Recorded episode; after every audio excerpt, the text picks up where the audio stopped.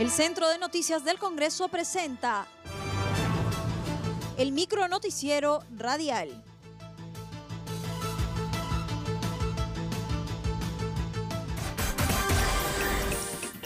¿Cómo están? Los saluda Claudia Chiroque. Hoy es lunes 10 de agosto y estas son las principales noticias del Congreso de la República.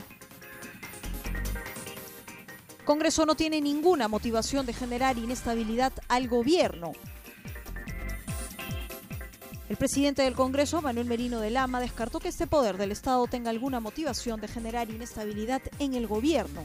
Hizo un llamado a la tranquilidad a sus colegas legisladores y a seguir sumando esfuerzos, sobre todo en esta difícil etapa que vive el país, en ejercicio de sus funciones parlamentarias como son legislar, fiscalizar y representar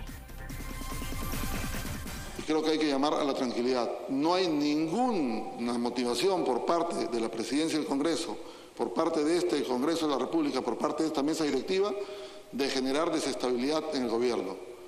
En consecuencia, yo creo que con la responsabilidad que nos toca asumir a cada uno de los grupos políticos, creo que tenemos que seguir actuando. Se lo digo porque creo que tenemos que hacer esfuerzos. Titular de la PCM se reunió con presidente del Congreso.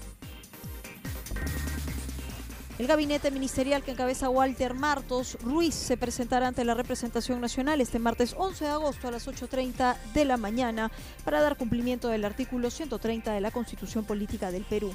Así se decidió luego de la reunión que sostuvieron el presidente del Congreso, Manuel Merino de Lama, y el recientemente designado titular del Consejo de Ministros.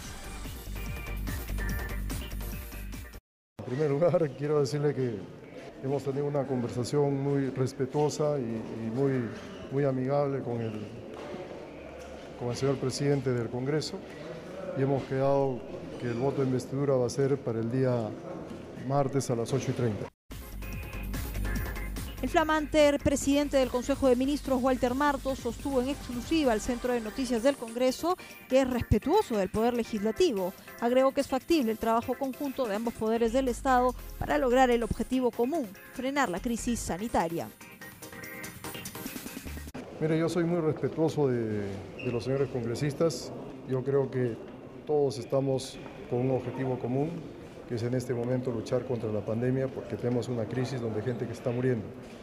Y creo que nosotros podemos trabajar juntos, tanto el, Parlamento como el Ejecutivo, pueden unirse por encima de cualquier otra circunstancia por la vida y la salud de las personas. Yo sí confío en eh, el amor y el sentimiento a la patria de todos los congresistas.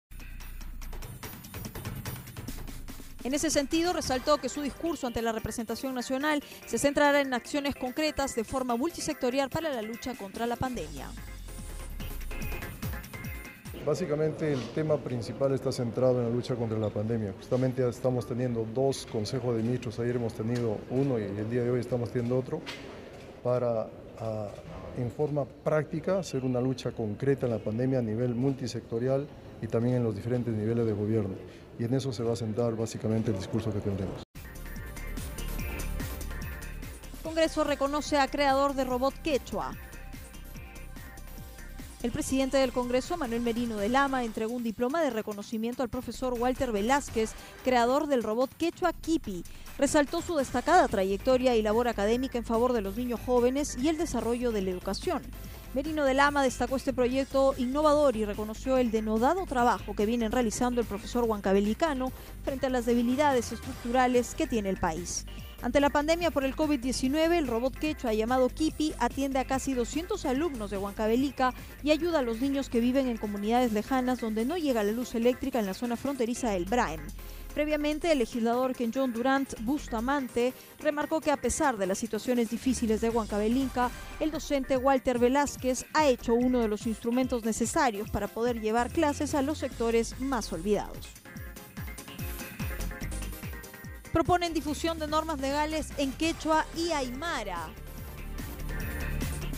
con la finalidad de facilitar la inclusión de la población quechua y aymara a la vida socioeconómica, cultural y legal del país, a través de su propio idioma y en el marco legal vigente, se sustentó el proyecto de ley para promover la difusión de normas legales en esas lenguas en la Comisión de Educación del Congreso.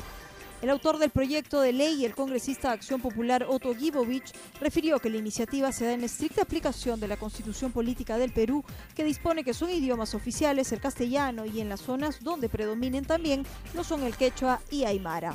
Indicó que para los quechuas y aymaras la barrera idiomática dentro de su propio país los limita pues no podrían en la actualidad defender adecuadamente sus derechos, defenderse ante la justicia y la sociedad ni desarrollar sus habilidades de emprendedores. En otro momento, el congresista de Unión por el Perú, Rubén Ramos, expuso su proyecto de ley que autoriza el nombramiento de auxiliares de educación que laboran en las instituciones y programas públicos de educación básica, regular y especial.